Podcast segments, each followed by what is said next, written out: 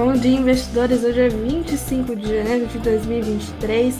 Mais uma Morning Call do Notícias começando. Sejam todos muito bem-vindos à nossa live diária das 9 horas da manhã, que te informa sobre tudo que deve fazer preço no dia. Você, investidor, ficar muito bem informado, toma as melhores decisões dos seus negócios. Eu sou Beatriz Boiadia, do Notícias. Opa, olha o retorno aqui responsável pelas nossas lives diárias das 9 horas da manhã. Cumprimento todos que estão chegando aqui hoje. Sejam muito bem-vindos. Participação de vocês conta sempre muito com a gente. Deixem a inscrição aqui no nosso canal, like nesse vídeo e o seu comentário também. Quero saber tudo que estão fazendo hoje, se estão aproveitando o feriado. Como o Marcos bem colocou aqui, eu estou trabalhando no feriado, mas tem pregão, tem live aqui no Notícias, vocês sabem, é tradição sempre. Bom, investidores, hoje a gente começa a nossa conversa de olho na história envolvendo bancos e americanos, né? setor bancário quase que aí, em sua maioria, está contra americanos. Bradesco, BTG Pactual, Santander, Safra, BB ou Votorantim, todos eles tentando resgatar aí seus bens envolvendo americanas, a justiça parece estar contra os bancos que será que dá dessa história? De que lado você está? Também damos uma olhada na lista de credores americanas que foi divulgada. Tem aí diversas empresas de tecnologia, os bancos, fábricas de chocolate e até a própria Ambev. Vocês me perguntaram bastante ontem sobre a Ambev, como ela fica nessa história, a gente vai dar uma olhadinha nisso. Também vemos aí, observamos a temporada de balanços norte-americana que tem sido aí o foco do mercado no exterior. As empresas norte-americanas, algumas delas as maiores do mundo, as big techs, estão reportando seus resultados e já temos resultado da Microsoft, inclusive, que reduziu seu lucro no período.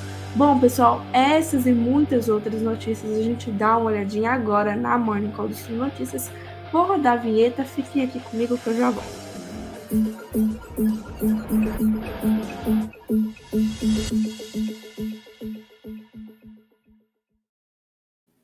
Bom dia, investidores, sejam todos muito bem-vindos. Deu uma tossidinha aqui enquanto rodava a vinheta, mas estamos de volta. Agradeço a todos vocês a participação aqui logo cedo, principalmente para quem está no feriado, né? Está descansando e está aqui com a gente. Eu para mim já não tem feriado há um tempo, pessoal, porque se tem pregão, a gente tem que ficar de olho.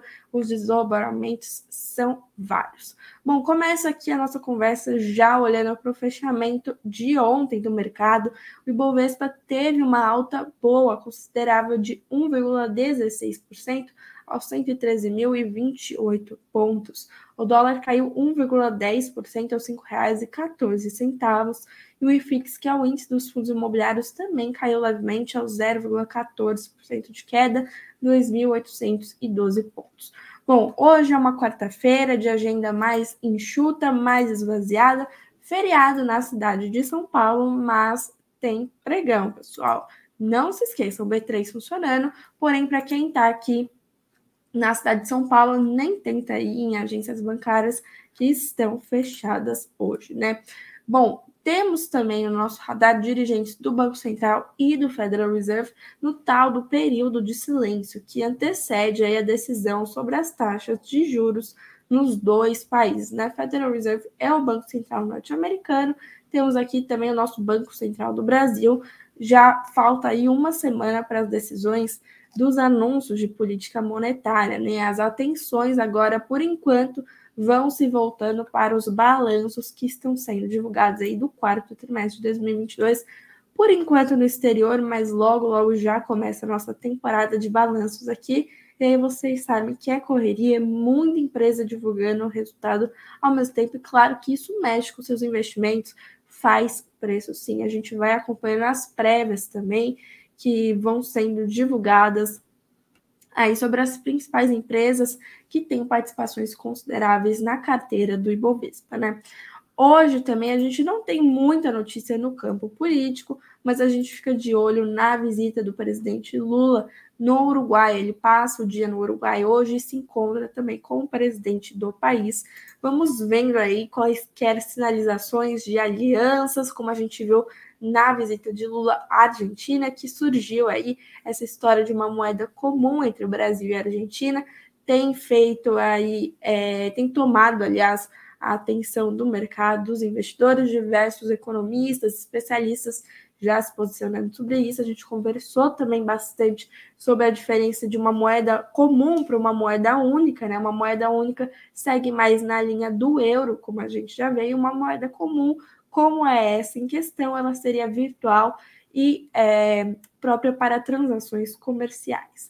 Bom, a gente vai acompanhando tudo isso, todas essas falas que o presidente Lula, né, é, fará nesse encontro no Uruguai, nessas viagens né, que está realizando agora no início do mandato. E eu começo aqui a nossa conversa já olhando para a notícia que envolve você, seus gastos e a Petrobras, que vocês todos têm em comum a gasolina, né? Petrobras aumentou o preço da gasolina às distribuidoras em 7,5%. Isso passa a valer a partir de hoje já, né? É, Petrobras realizou esse aumento depois de um tempo, vai aumentar em 7,5% o preço da gasolina para as distribuidoras nas suas refinarias a partir de hoje já. Ontem, a estatal informou ao mercado que o litro do combustível passa de R$ 3,08 para R$ 3,31, um aumento de 23 centavos aí nos preços. A defasagem dos preços da gasolina em relação ao mercado internacional atingiu 15% na segunda-feira, seguindo a volatilidade do preço do petróleo. Né? O diesel, por sua vez, não tem sido tão pressionado devido ao temor de uma recessão global incertezas em relação à recuperação chinesa. Né? A gente já comenta um pouquinho mais aí sobre a situação da China, que não tem sido nada fácil desde a pandemia de Covid-19. Bom, a Petrobras estava 50 dias sem alterar o preço da gasolina, enquanto a Selem, a controladora da refinaria de Mataripe, na Bahia, subiu o preço do combustível na semana passada. Né? Bom, Petrobras aí já comunicou preços da gasolina devem subir hoje. Se vocês é, abasteceram um carro ontem aí, deram sorte, porque hoje a gasolina já deve ficar aí um pouquinho mais cara. Bom, quero trazer também aqui no nosso foco essa história toda envolvendo americanas, o setor bancário, né, pessoal? Porque não tem jeito, quando os bancos estão oscilando aí e tudo mais, a gente pode ver isso é, respingar em outras empresas. Né? Quero colocar aqui uma matéria na tela, mas eu não abri, só um segundinho que eu vou abrindo aqui, mas enfim. Quero falar justamente, fazer esse recorte aí da Americanas envolvendo a Ambev, pessoal, porque vocês me perguntaram bastante nos últimos dias. Tá, mas a gente sabe que os sócios de referência da Americanas e da Ambev são os mesmos, né? Então, será que uma coisa não tem a ver com a outra? Como uma empresa pode afundar tanto e a outra ficar ali resiliente com toda é, essa situação acontecendo, né? Bom, a ação da Ambev já tem é, um início aí de piora nesse comecinho de ano, após a divulgação do rombo contábil de 20 bilhões de reais da Americanas. Em seguida, aí, os bancos se manifestaram bastante. A Americanas já entrou com pedido de recuperação judicial. A Justiça do Rio de Janeiro acatou o pedido, aceitou, né? O processo já vai se iniciando. A Ambev tem mostrado aí algumas perdas já, e as perspectivas, as projeções são de mais perdas aí para as próximas semanas ou até meses, anos, quem sabe, né? Eu trago aqui uma notícia da coluna do Broadcast, que é o serviço de notícias em tempo real do jornal Estadão, né? E eu vou ler alguns trechos aqui com vocês para a gente tentar entender mais, ver se essa, essa situação fica mais clara, né? Bom, matéria diz que a crise da Americanas afetou em certa medida a percepção dos investidores sobre a Ambev. As duas companhias têm o trio de investidores Jorge Paulo Lema, Beto Sicupira e Marcel Teles entre os seus principais acionistas.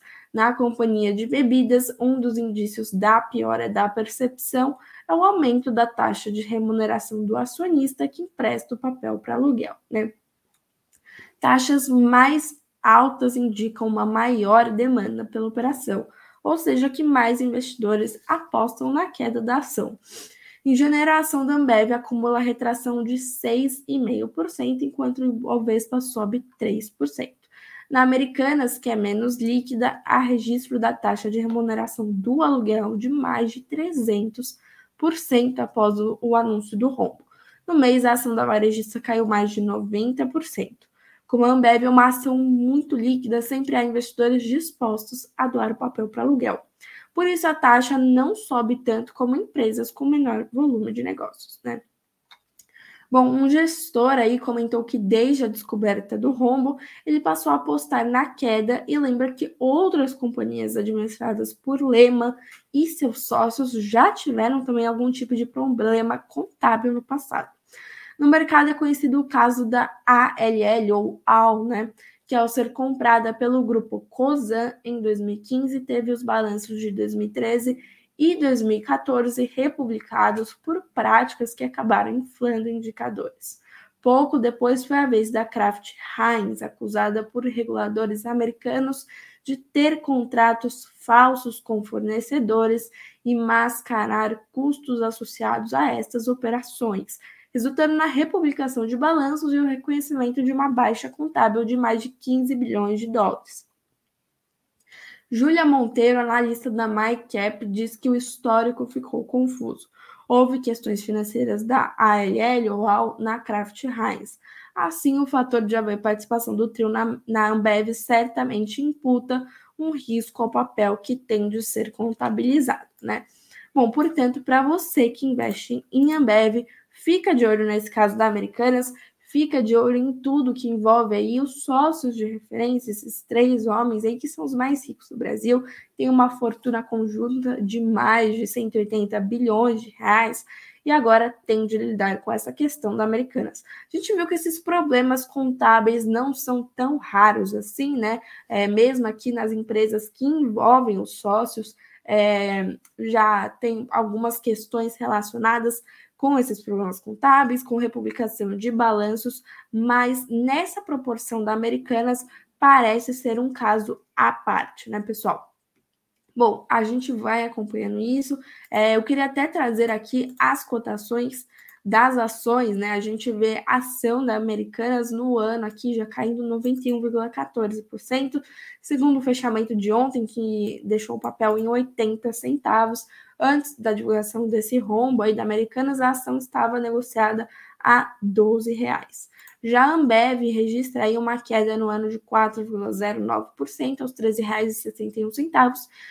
O Ibovespa vai na contramão no ano, sobe 6,25% aos 113.028 pontos. Né? Mas a gente vê aqui que tem uma oscilaçãozinha, sobe e desce, é, a famosa é, volatilidade da, da renda variável. Né? Bom, lista de credores da Americanas também foi também foi divulgada, né, perdão, traz 7.967 nomes, dívida total de 41,2 bilhões de reais. Nessa lista aí tem de tudo que vocês possam imaginar, aparece até a Ambev, que nós estávamos falando agora, que tem os mesmos acionistas de referência da Americanas, e a Americanas deve aí a Ambev 4,1 milhões de reais. Há também empresas de tecnologia, é, até o Google aparece, a Apple. Para o Google, Americanas deve 294 milhões de reais, para a Apple 98 milhões. Vocês imaginavam isso? Porque eu, sinceramente, não, nem cogitava. Tem também fabricantes de chocolate é, integram a lista, já que a Americanas é o maior vendedor de ovos de Páscoa do Brasil. O estoque já estava com, é, comprado e agora a Americanas fica aí com uma dívida enorme a diversas fabricantes, né? Lembrando que a Páscoa está chegando, logo tem Carnaval também, o que é um período bom para a Ambev, o Carnaval, né? Maior é, venda de bebidas. Páscoa chega, Americanas pode enfrentar dificuldades aí nesse período na Páscoa, porque para muitas pessoas que estão a par do assunto, claro que não é, é todo mundo assim do Brasil que consome na Americanas, é claro, mas para algumas pessoas que estão sabendo da situação, a confiança, a credibilidade da empresa reduz. Portanto, às vezes você vê um preço assim um pouco mais barato na Americanas, mas aí tem uma concorrente varejista que tem um preço um pouquinho acima, mas ela tem uma situação é, melhor, mais sólida, uma credibilidade maior é, o consumidor às vezes vai optar por comprar na varejista que está um pouquinho mais cara, mas implica em uma maior segurança para ele, né? Bom, nessa lista de credores da Americanas, a gente vê aí diversas, é, diversos nomes, dívidas. O maior é, credor é o Dutch Bank, não sei se eu falei certo, perdão, que a Americanas deve 1 bilhão de dólares ou 5,2 bilhões de reais, né? Outro montante expressivo é a dívida com a B2W Lux, a empresa que atua como marketplace da Americanas, total de 3,2 bilhões de reais. Os bancos, aqui a gente já tinha uma ideia da dívida, mas tem Bradesco com 4 bilhões e meio, BTG Pactual com 3 bilhões e meio, Itaú 2,7 bilhões, Banco do Brasil 1,3 bilhão, o Safra, o Santander, o BV e até com a Caixa Econômica Federal, que é a dívida citada de 501 milhões de reais. Tem subsidiária é, em Luxemburgo, responsável pela emissão de bônus da companhia no mercado internacional, que tem uma dívida de 3,4 bilhões de reais. Entre os fornecedores, tem também fabricantes de eletrônicos, smartphones, micro, microcomputadores, perdão, Samsung, né, que a empresa relacionou a dívida de 1,2 bilhão de reais. Tem também aí. Ai, o que que era? Esqueci, tava com uma na cabeça, esqueci. É, tem fabricante de tudo quanto é coisa, tem muita, muitas outras empresas, empresas que você nem imaginava que podiam estar aí nessa lista, pois acredite, tem. E os bancos, principalmente, né, que estão aí na luta contra americanas, literalmente, até a capa da nossa live aí foi de luta ontem, porque a justiça suspendeu o bloqueio de 1,2 bilhão de reais da Americanas pedido pelo BTG Pactual. A gente recapitula um pouco essa situação aí, né? É, o BTG tinha aí recursos da Americanas consigo, é, lutou bastante na justiça, entrou com diversos recursos para o bloqueio né, desses recursos da Americanas. A justiça acabou negando em contexto de plantão, né, nos finais de semana. É, o BTG foi recorrendo, recorrendo, até que a justiça aceitou. O BTG aí teve sua primeira vitória. Agora a justiça voltou atrás, suspendeu o bloqueio. É, tá tipo 1 a 0 para Americanas nesse momento. Vou ler aqui com vocês matéria do Sul Notícias. Diz que a Justiça do Rio suspendeu ontem bloqueio de recursos da Americanas pelo BTG Pactual. Na quarta-feira passada, né, dia 18 de janeiro, o banco havia conseguido uma liminar que travava 1,2 bilhão de reais na varejista na instituição financeira. Né? O desembargador Flávio Horta Fernandes fundamentou a decisão de suspender o bloqueio citando aí o artigo 49 da lei, tal, tal, tal, na legislação, que estabelece que estão sujeitos à recuperação judicial todos os créditos existentes na data no, do pedido, ainda que não vencidos, bem como as obrigações anteriores, observando as condições originalmente contratadas ou definidas em lei. O texto da decisão do magistrado diz: assim considerando a existência de efetivo deferimento do processamento da recuperação judicial e os consecutivos documentos acostados aos autos, suspenda o bloqueio em conta do Banco BTG Pactual e determina a reversão dos valores à ação de recuperação judicial. O bloqueio de recursos da Americanas pelo BTG havia sido determinado pelo desembargador, né? Ele concedeu liminar ao banco antes do deferimento pela quarta vara empresarial do processamento da recuperação judicial do Grupo Americanas e da nomeação de administrador judicial. Ainda nessa mesma pegada, né? Mais bancos estão sofrendo novas derrotas na justiça, com Americanas entrando aí no processo de recuperação judicial, né? É, outro juiz aí da quarta vara empresarial do Rio de Janeiro atendeu ao pedido do grupo da Americanas, determinou o arresto e bloqueio é, dos valores do grupo Americanas retidos pelo Banco Votorantim no valor de 200 milhões de reais e pelo Banco Safra de 95 milhões. Os dois bancos descumpriram a determinação da vara empresarial que no dia 19 de janeiro suspendeu todas as execuções financeiras contra o grupo quando foi definido o processamento de recuperação judicial. O juiz entendeu que os valores retidos pelos dois bancos poderiam colocar em risco o processo de recuperação do grupo Americanas. Diz que há de se destacar o comportamento das referidas instituições que prejudica a formação e manutenção do capital de giro do grupo econômico em processo de recuperação. Lembrando aí que processo de recuperação judicial difere de falência, né? É, há muitas dúvidas sobre esse processo. Eu mesma tinha algumas dúvidas antes de, de fazer mais entrevistas, pesquisar mais. A recuperação judicial é, bloqueia aí todas essas dívidas, esses pagamentos é, que Americanas têm com seus credores. Uh, diferentemente da falência, né? A, no caso da falência, a justiça toma todos os bens da empresa para pagar as dívidas e aí isso vai culminando no fim da companhia. Na recuperação judicial, a empresa tem essas dívidas, esses bens bloqueados aí, né? É, protegidos, é, essa é a palavra que melhor descreve a situação, e aí é, a empresa vai se reorganizando. É uma reorganização da operação da dívida. Nisso, claro, a empresa muitas vezes tem de leiloar aí seus ativos para realizar o pagamento de dívidas. A gente compara bastante com a recuperação judicial da Oi, que é o caso mais próximo aqui de nós investidores. É, a Oi enfrentou o processo de recuperação judicial por seis anos, foi um dos maiores da história do país. É, mesmo com o final do processo no final do ano passado, a Oi ainda tem dívidas a pagar, né? Isso não acabou que acabou foi de fato o processo. A Oi se encontra aí é, mais longe da falência, digamos assim, né? E, e aí agora a gente vai acompanhando esse processo da Americanas que tem é, dívidas parecidas, etc. Mas uh, a Americanas vem de um setor diferente, um setor de varejo, não é um setor de infraestrutura, de comunicações, como o da Oi, então há certas diferenças, sim, nos processos, os valores das dívidas são bem diferentes também, portanto, a gente compara por um efeito de entendimento, né? Mas é, comparação propriamente não tem tanto assim, né? Bom, quero trazer também, né, mais matéria envolvendo americanas, que fica aqui no nosso radar, no radar do mercado. O Bradesco também reagiu ontem, refutou a responsabilização dos bancos, né, instituída aí principalmente pelos acionistas de referência, né?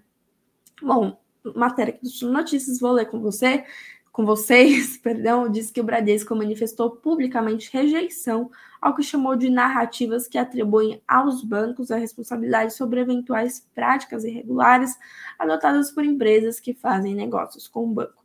A reação vem após o trio de acionistas de referência da Americana sinalizar que as instituições credoras da Americanas teriam chancelado balanços que mascaravam um rombo contábil de ao menos 20 milhões de reais. O banco disse: não compactuamos com alegações que buscam criar narrativas para atribuir aos bancos qualquer responsabilidade sobre as práticas contábeis irregulares da empresa e assim desviar a atenção do problema central, ou seja, a falta de consistência dos números das demonstrações financeiras e as responsabilidades dos seus dirigentes sobre o fato.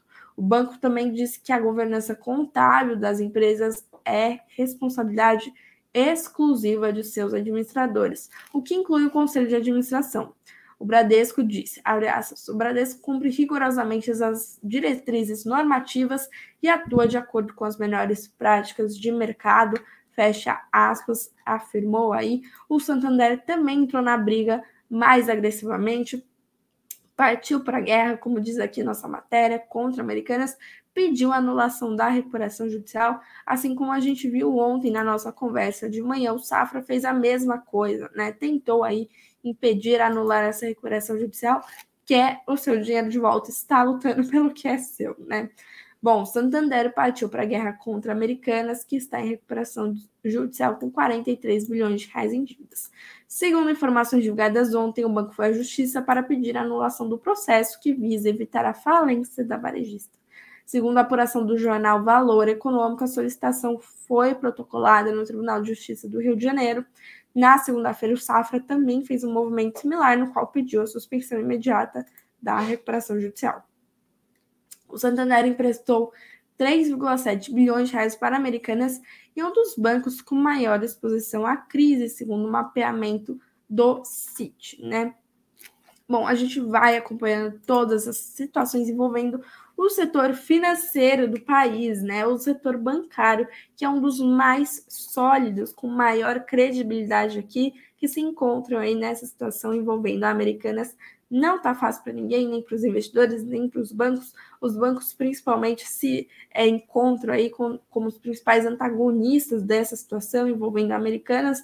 A justiça tem favorecido Americanas por conta do processo de recuperação judicial, né? Antes mesmo do processo, a justiça deu um período aí para Americanas avaliar tudo, entrar com o pedido de recuperação judicial caso, caso fosse necessário.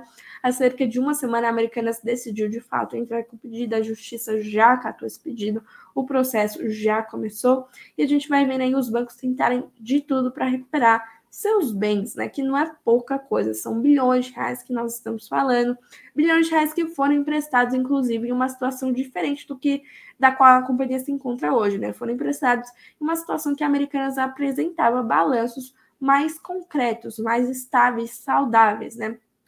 Portanto, os bancos aí não imaginavam que em questão de meses, de dias, semanas se encontrariam nessa situação, tendo de cobrar e entrar na justiça para terem seus recursos de volta. Vamos acompanhando isso. Se você investe em bancos, em empresas relacionadas americanas, ao varejo ou na própria Americanas, fique de olho nisso, bota sua lupinha aí, os óculos, o que for, porque essa situação ainda vai dar o que falar. Bom, pessoal, tô vendo os comentários aqui de vocês. Wesley dizendo que não acha que quebra, que vai se recuperar ainda, né? É, deixa eu ver aqui, o Marcos dizendo, o último que sair da loja Americanas apaga a luz, né? Bom dia para o Ricardo. Uh, deixa eu ver aqui, que mais?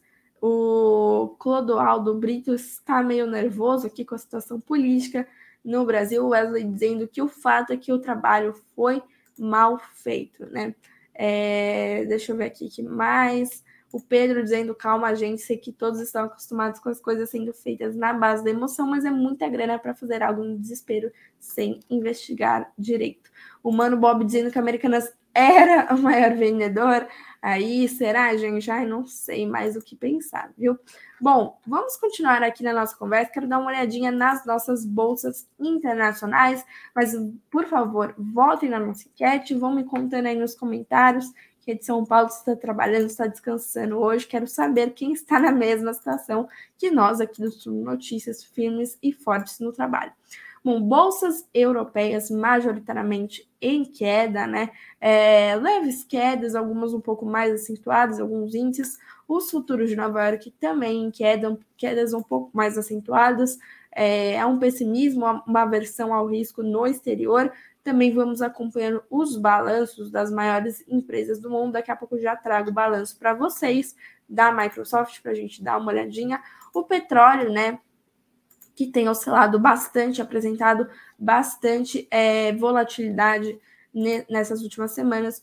Petróleo Brent, que é a referência para a Petrobras, que leva é, levado em conta aqui, está subindo 0,09% aos 86 dólares e 21 centavos. Tem mais notícia aqui para a gente dar uma olhadinha sobre Microsoft, que divulgou seu balanço. Microsoft é uma das big techs, uma das maiores empresas do mundo. Essas big techs geralmente são de tecnologia e são setores é, que têm as maiores empresas. Então, Microsoft, Apple, Facebook, que hoje é a Meta, etc.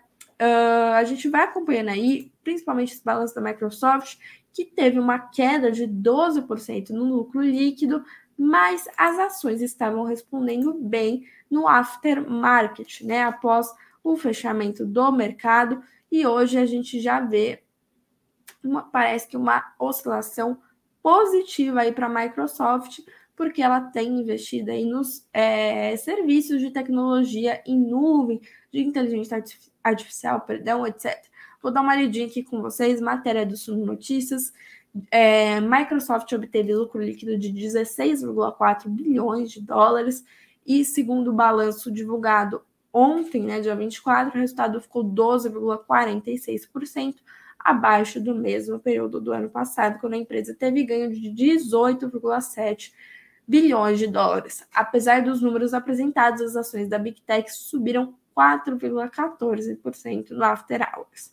Embora o lucro líquido da Microsoft apresentado seja equivalente a 2,32 dólares, né, 2 dólares e 32 centavos por ação em termos ajustados, o valor superou a previsão de analistas que projetavam 2 dólares e 29 centavos por papel.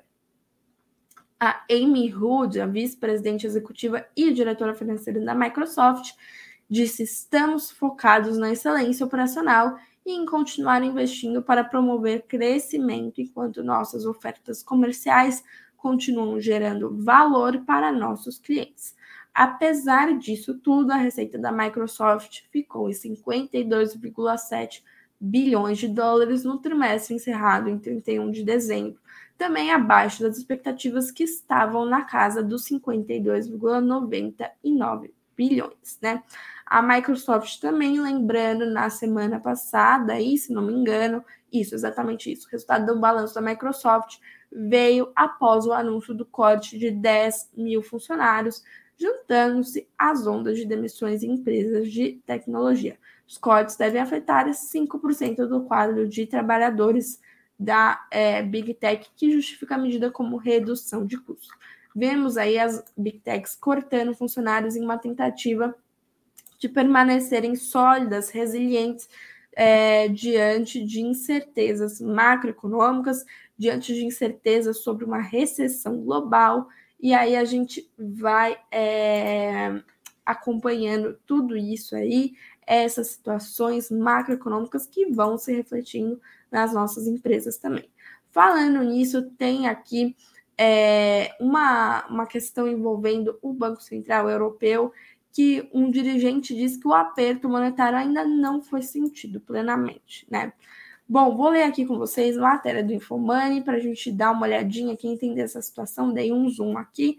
O dirigente do Banco Central Europeu, Fábio Panetta, comentou que os efeitos do aperto monetário na zona do euro ainda nem começaram a ser sentidos plenamente, que ainda é muito cedo para dizer que a política monetária está superando a inflação. Ele disse levará algum tempo até que os desenvolvimentos recentes sejam totalmente refletidos nos preços de varejo, né? Ele observa que a zona do euro terá de aprender a conviver com o atual cenário de maior incerteza por mais tempo, visto que a inflação segue alta e os dirigentes do Banco Central Europeu devem estar preparados para ajustar nossa orientação de política monetária a qualquer momento. Ele disse precisamos manter nossa política dependente de informações recebidas, fornecendo aos mercados a orientação condicional necessária com base em nossa função de reação. Quando perguntado sobre a possibilidade de continuidade aos aumentos das taxas de juros em 0,5 ponto percentual, ele declarou que seria inapropriado, inapropriado perdão, comentar este, neste momento. Ele disse que essa discussão deve ser feita dentro do Conselho Presidencial do BCE. Bom, ficamos aí com isso no nosso radar, acompanhando é, todas as questões macroeconômicas aí, é, que envolvem a Europa, os Estados Unidos, as maiores economias do mundo, que passam por dificuldades, por apertos monetários, poder de compra das pessoas sendo reduzido, isso vai se refletindo nas empresas e logo, logo chega aqui na gente também, infelizmente, né? Bom, pessoal, por enquanto é isso. A gente começa o dia com essas notícias. Vamos acompanhando o que mais tem aí no nosso radar, mas isso deve fazer preço. Hoje a gente segue atentos aí, continue lá com a gente no suno.com.br barra notícias do nosso site. Antes de eu me despedir de vocês, eu quero ver o resultado da nossa enquete, da enquete de feriado, claro, a gente pergunta aí marcado mais você diante desse é, bem cheio, bem agitado, eu perguntei para nossa audiência qual é a notícia mais marcante para você, qual tem sido a notícia que tem tirado seu sono, que você está dedicando mais a sua atenção. Vou encerrando aqui nossa enquete, tivemos 159 é, votos. Muito obrigada pela participação de todos. 49% da nossa audiência diz que a moeda comum entre Brasil e Argentina tem sido a notícia mais marcante. Já 20% diz que, é claro, os bancos com as americanas. 15% diz que foram as demissões de empresas de tecnologia. E outros 15% disseram que foi a inflação alta em janeiro. Pessoal, muito obrigada pela atenção de todos vocês, pela participação. Continue lá, suno.br barra notícias. Não se esqueçam das inscrições no nosso canal, dos likes no vídeo. 19 horas tem mais live, fechamento do mercado. Nesse 25 de de Janeiro. Parabéns para São Paulo, que completa 469 anos hoje. É muito bom morar aqui, a gente adora também. Obrigada pela participação de todos, desejo uma ótima quarta-feira, bom trabalho para quem trabalha, bom descanso para quem descansa. Amanhã, 9 horas da manhã, estou de volta. Até amanhã.